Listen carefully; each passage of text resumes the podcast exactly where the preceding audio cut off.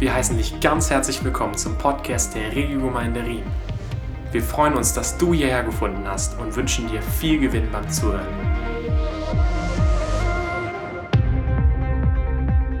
Auch von meiner Seite.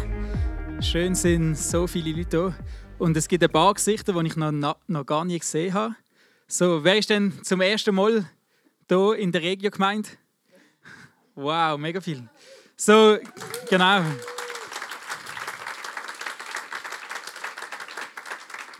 So sind ganz, ganz herzlich willkommen.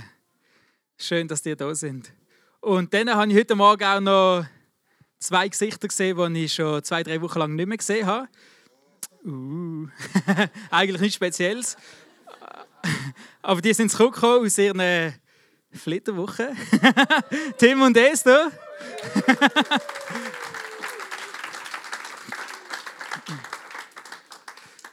und Tim, ich will einfach kurz so ein, zwei Wörter hören. Wie ist es gesehen? Hammer, gell? das glaube ich dir, Tim. genau, weil mit dem möchte ich heute anfangen, euch mit Ihnen in die Geschichte auch von Paulus. Und bei mir ist es schon etwa fünfeinhalb Jahre, seit ich geheiratet habe. Aber ich habe das Privileg haben, gerade nach der Hochzeit nach Amerika zu gehen für Flitterwoche. Und dann sind wir zehn Tage sind wir in Florida gesehen.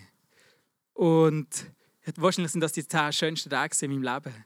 Also es ist wirklich ist traumhaft schön gesehen. Erstens frisch verheiratet, zweitens in Florida unser Hotel direkt am Strand. Der Strand ist so ist wie Budenzucker gesehen, hat sich so angefühlt und hat so ausgesehen, so weiß. Und von unserem Hotel aus haben wir das Meer gesehen und so ein das Land. Delfine sind unten rumgehüpft. Wir haben die Rochen gesehen, wie sie unten rumgeschwommen sind. Die Sonne ist genau vor unserem Balkon ins Meer abgegangen. Und das ist wirklich einfach so Kitsch pur, aber es ist wunderschön gesehen, oder? und irgendein ist, wo ich später, wo wir dann wieder zurück sind, hat so Gott zu mir geredet, hey, weißt du, ich habe noch so darüber nachgedacht, über die schöne Zeit. Nicht, dass es dann nicht mehr schön war.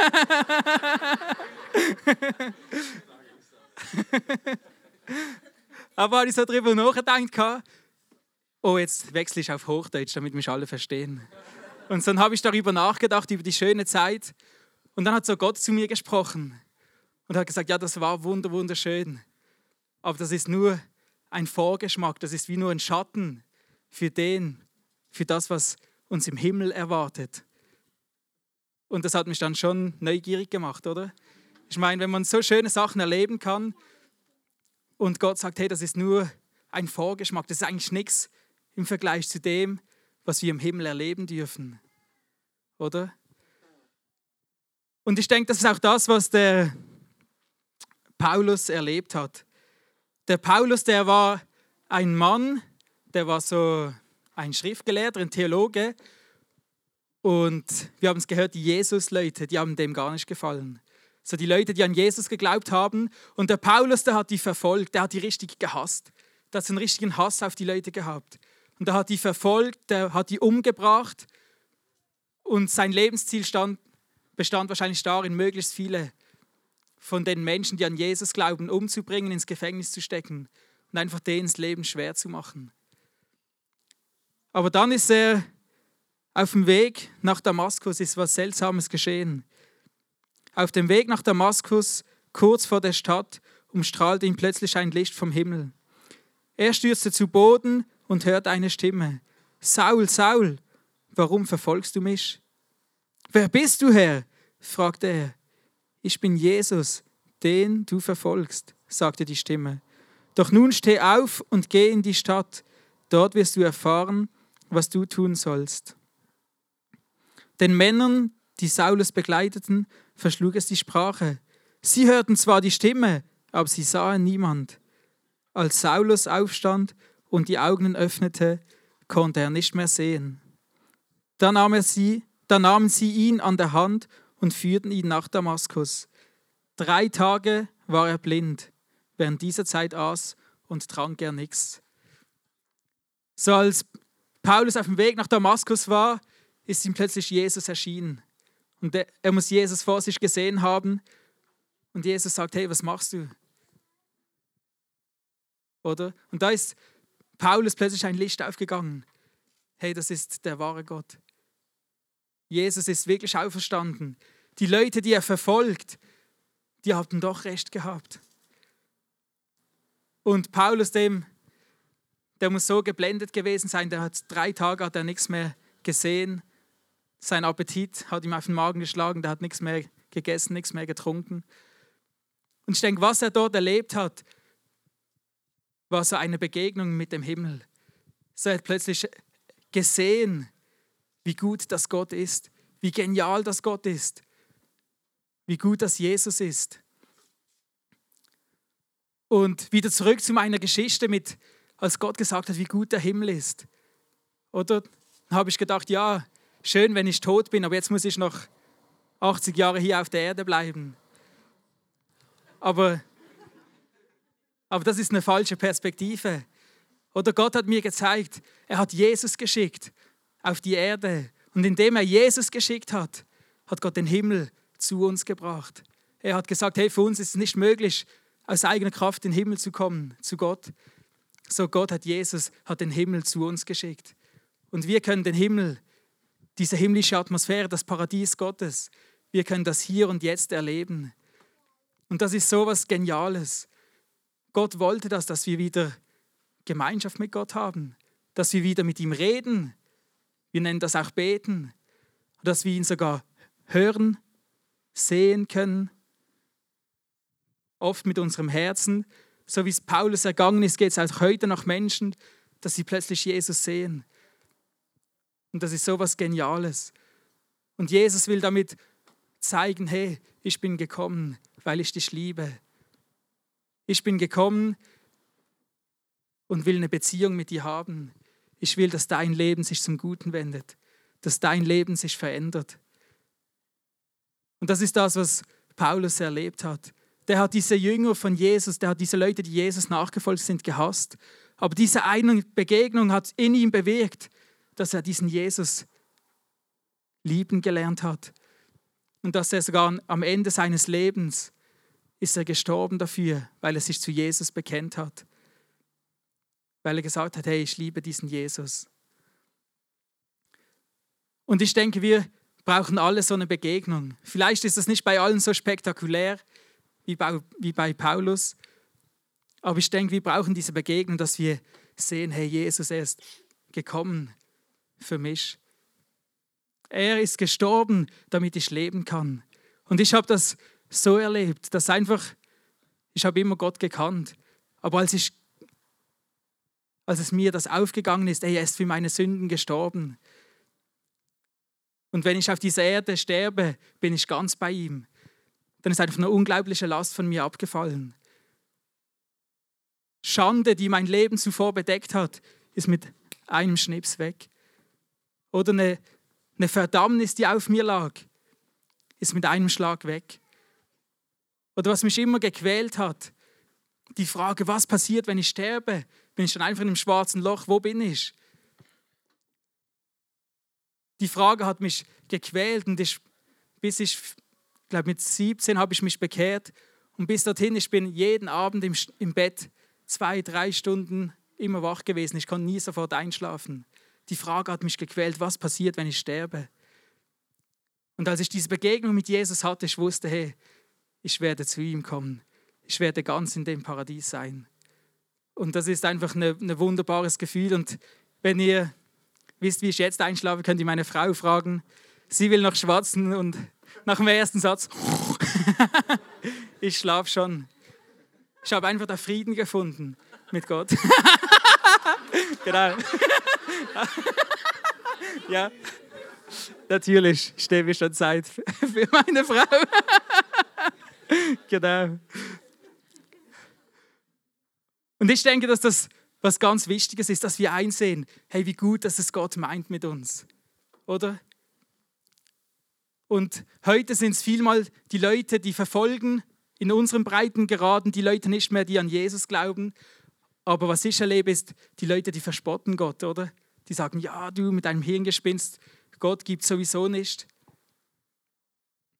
Und Gott kann heute noch in den Menschen Wunder bewirken. Und Gott will auch zu den Menschen sprechen, hey, mich gibt es und ich liebe dich. Ich habe alles gegeben, damit du ein Leben in Fülle haben kannst, in Friede haben kannst. Und ja, Gott hat uns dazu berufen in erster Linie, dass wir Kinder Gottes sind, dass wir Söhne und Töchter Gottes sind. Oder der Paulus, der hat so ein Berufungserlebnis, hat danach Gott gedient, ist ein Apostel geworden, hat ja, die ganze damalige Welt auf den Kopf gestellt. Und ich denke, das ist auch eine Berufung, die wir haben, dass wir unser Umfeld verändern, dass dort, wo wir sind, dass dort ein Stück Himmel hinkommt. Aber das Erste und Wichtigste für Gott ist, hey, wir sind seine Kinder, wir sind geliebte Söhne, wir sind geliebte Töchter, ich bin angenommen, so wie ich bin. Und mir ist das so aufgefallen in, in Bedford, als ich das so erleben durfte. Irgendwie habe ich zuvor immer noch so ein Leistungsdenken gehabt, dachte ich immer, ich muss was leisten. Wenn ich was Gutes mache, dann bin ich geliebt. Oder wenn ich in meiner Familie was Schlechtes gemacht habe, dann bin ich nicht geliebt. Wenn ich was Gutes gemacht habe, haben sie Freude an mir. Und ich dachte auch, mit Gott ist es auch so, oder? Ist doch normal. Bis ich das erleben durfte, hey, ich bin ganz egal, was ich mache. Ich bin geliebt. Mein Papa am Himmel, der ist stolz auf mich. Und ich habe 30 Jahre in meinem Leben habe ich verbracht, den Menschen immer alles recht zu machen. Ich wollte immer allen alles richtig recht machen damit sie mich lieben. Und das ist ja schön, aber es kann zu einer großen Last werden. Und ich merke einfach, wie Gott mich einfach davon befreit hat. Einfach, hey, ich bin geliebt, egal was ich mache. Ich muss nicht immer allen alles recht machen. Und ich denke einfach, dass so Gott uns Stück für Stück immer mehr verändern will, immer mehr uns erleben lassen, wie gut er ist und uns unsere Identität immer mehr offenbaren. Weil Gott ist so gut zu uns. Und ich denke, aus dem heraus, wenn wir wissen, wer wir sind, dann fällt es uns ganz leicht, diese Botschafter von Gott zu sein, diese Nachfolger von Gott zu sein. Dann ist es kein Müssen mehr, oh, ich muss jetzt dem noch von Jesus erzählen, oh, ich muss jetzt noch für den beten, oh, ich muss jetzt, da muss ich mich anstrengen, dass die Leute denken, ich bin ein guter Christ. Oder? Wenn ich weiß, wer ich bin, ich bin geliebt, dann kann ich gehen in die Welt und ich, ich bin automatisch ein Unterschied. Und ich kann den Leuten erzählen, hey, das ist, weil Jesus mein Leben verändert hat. Hey, darf ich für dich beten? Und ich habe gerade letztens im Geschäft, letzte Woche kam die Putzfrau zu uns und ich quatsche immer ein bisschen mit denen. Und hat sie so erzählt, oh, sie ist jetzt geplagt von Heuschnuppen und so. Und dann kam einfach der Wunsch in mir hoch, hey, lass, bete für die. Ich habe sie darauf angesprochen, habe gefragt, es hat mir allen Mut gekostet. Irgendwie in dem Moment fiel mir wieder so schwer. Aber trotzdem, dachte, komm jetzt, machst du es einfach. Ich habe gefragt, es hat sich dann leider nicht ergeben. Aber einfach so können wir einen Unterschied machen. Wenn wir wissen, hey, wir sind verändert, wir können Veränderung zu anderen Menschen bringen. Das ist so was Wertvolles. Und die Bibel sagt uns, diese Gnade, die Gott uns gegeben hat, die ist, ist frei, die kostet nichts. Jesus hat am, am Kreuz hat einen Preis bezahlt, damit wir ein neues Leben haben können. Damit wir frei sind, damit wir Beziehung zu Gott haben können. Aber das ist nur die eine Wahrheit. Die andere Wahrheit ist auch, wenn wir in dem Leben, was Gott für uns hat, es kostet uns trotzdem etwas. Und manchmal kann das ganz schön hart und schwer sein. Und ich denke, das Erste, was es uns kostet, ist, wir müssen lernen, denen zu vergeben, die uns am meisten verletzt haben. Das gehört dazu, um in die Freiheit zu kommen. Ich war vor noch nicht allzu langer Zeit bei meiner Oma, die ist jetzt, glaube ich, 85. Und die hat, sie glaubt schon so an Jesus, aber so mehr katholisch und so. Oder ja, einfach so, sie glaubt schon an Jesus, aber es ist nicht so ein Thema. Und dann erzählt sie mir, weißt du, bei der Geburt von deiner Mama, ich habe mich so gefreut, ich habe jetzt ein Mädchen, der erste Sohn war ein Junge und jetzt kam ein Mädchen. Sie hat sich so gefreut. Aber dann ist eine Tante von ihr gekommen und hat gesagt, oh nein, ein Mädchen, oh, ich hätte lieber einen Junge gehabt. Und meine Oma erzählt mir das Und sie sagt, hey, das nimmt sie jetzt noch mit. Das zieht sie jetzt noch runter, diese Worte, die, die ihre Tante damals gesagt hat, dass jetzt das Kind kein Junge ist, sondern ein Mädchen. Das belastet sie heute noch. Und es ist für sie so schwer, damit umzugehen. Und das ist für mich eine, so eine traurige Geschichte.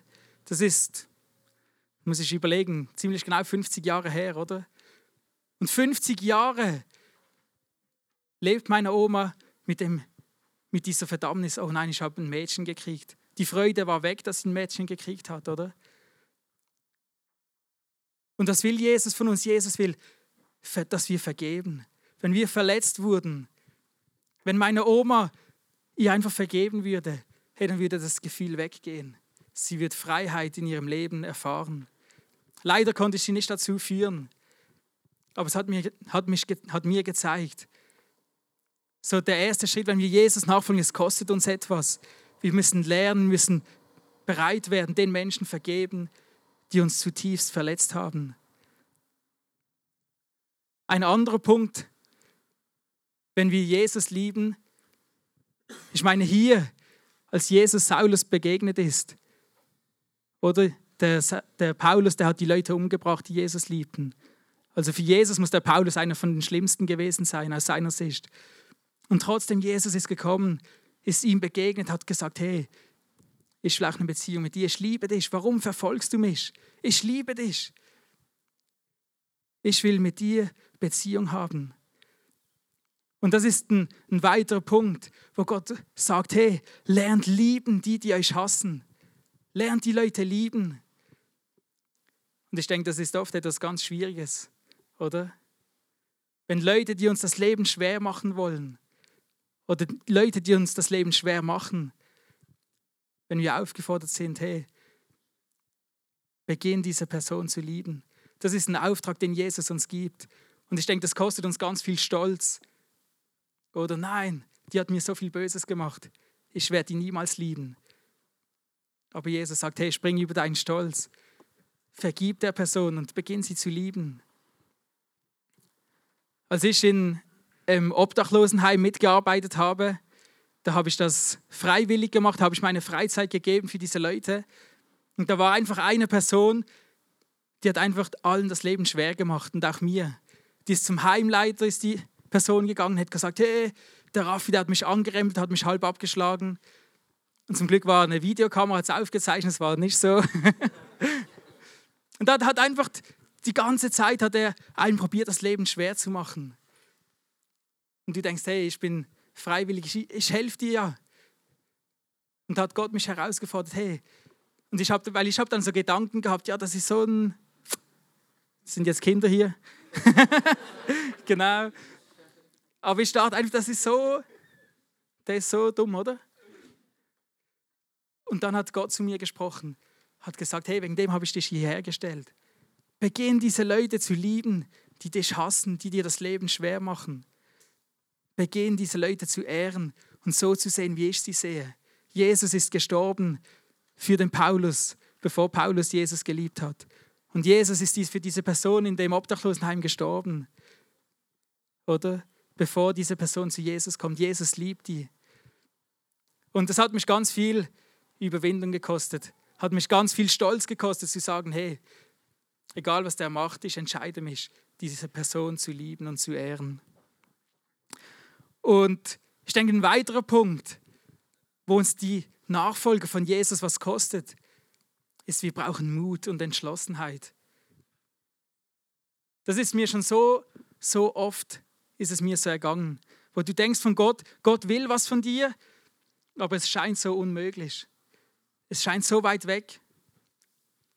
Als wir nach England gegangen sind, mit, als ich mit meiner Familie, einem Sohn nach England bin, da hat, ich hatte wirklich das Gefühl, Gott ruft uns jetzt nach England zu gehen. Aber wisst ihr was, als in dem Moment, an dem Tag, wo wir gegangen sind, habe ich erfahren, wo ich die, oder einen Tag zuvor habe ich erfahren, wo ich die erste Nacht schlafen kann. Wo ich die zweite, dritte, vierte Nacht, wo ich ein halbes Jahr schlafen kann, ich wusste es noch nicht. Das war nicht so gemütlich, oder? Aber es war einfach so ein Schritt aufs Wasser hinaus. Sagen, hey Gott, du hast uns gerufen, wir gehen, auch wenn ich keine Ahnung habe. Aber ich vertraue dir, du hast was Gutes für mich. Und zum Glück, ich musste nie unter einer Brücke schlafen, auch nicht im Obdachlosenheim.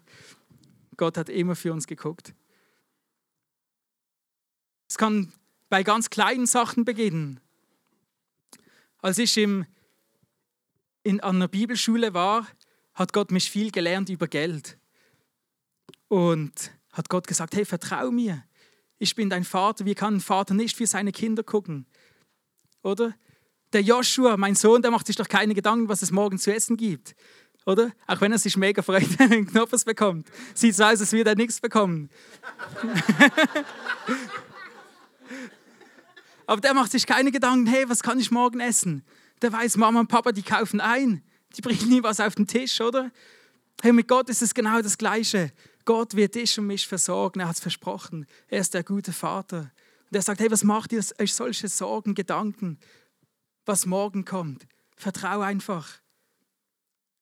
Er wird dir geben, was du brauchst.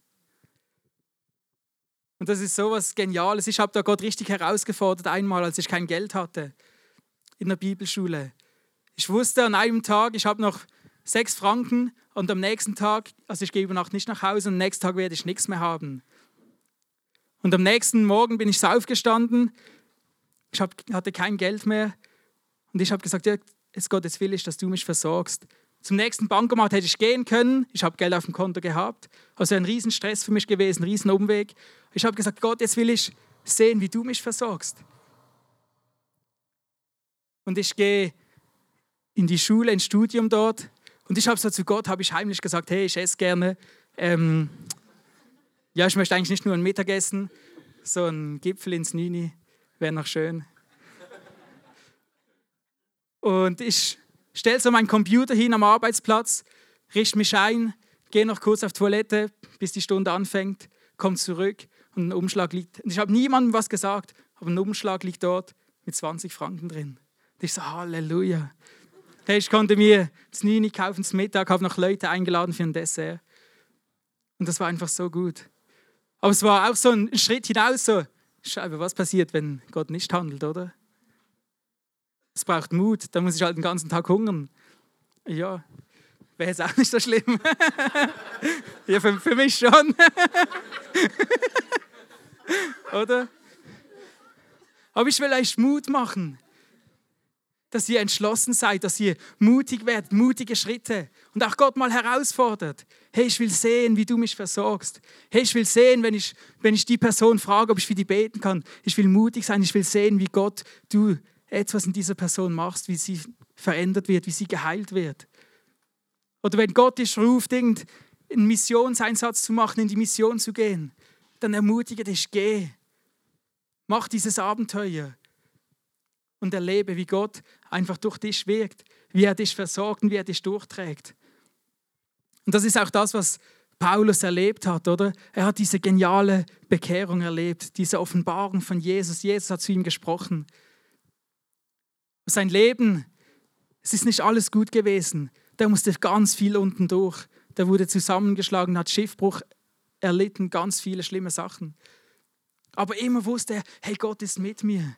Bevor ich mein Ziel erreicht habe, kann mir nichts geschehen, weil Gott mit mir ist. Und Gott, der wird für mich gucken. Und heute Morgen möchte ich euch einfach herausfordern. Ich denke, es sind Leute da, die vielleicht sagen, die, hey, mir ist Jesus noch nie begegnet. Ich kenne diesen Jesus gar nicht. Dann will ich euch Mut machen, macht einen Schritt. Sagt, hey, ich will dich erleben. Gott, ich will erleben, dass du gut bist zu mir. Schenk mir irgendein Zeichen, begegne du mir. Ich will das auch erleben, was diese Leute erleben.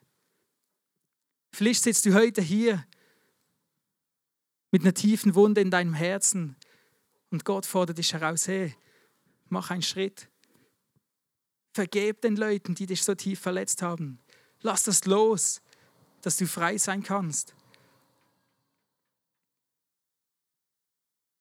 Oder andere Leute, wo Gott sagt, hey, mach dir keine Sorgen. Du hast einen Papa im Himmel, der schaut auf dich. Der weiß, was morgen kommt. Der weiß, dass du eine Arbeit brauchst. Der weiß, dass du Essen brauchst, dass du Kleider brauchst. Und er sorgt für dich. Oder andere Leute, die hier sind, wo Gott vielleicht sagt, hey, sei mutig und entschlossen, mein Reich zu den Menschen zu bringen, diesen Himmel auf die Erde zu bringen, dass die Leute den nicht erst erleben oder gar nicht erleben können, aber dass die Leute ihn hier und jetzt erleben können, wie es ist, eine Begegnung mit Gott zu haben. Seid mutig, geht auf Leute zu. Wir stehen nicht unter dem Druck, dass wir jedem von Jesus erzählen müssen. Aber sei mutig, wenn du spürst in deinem Herzen, hey, diese Person ist offen, ist ready. Diese Person schreit geradezu danach, eine Begegnung mit Gott zu haben. Hey, geht auf die Leute zu, erzählt ihnen, was sie erlebt hat. Frag, darf ich die Hände auflegen für dich beten, damit du ein Wunder mit Gott erleben kannst.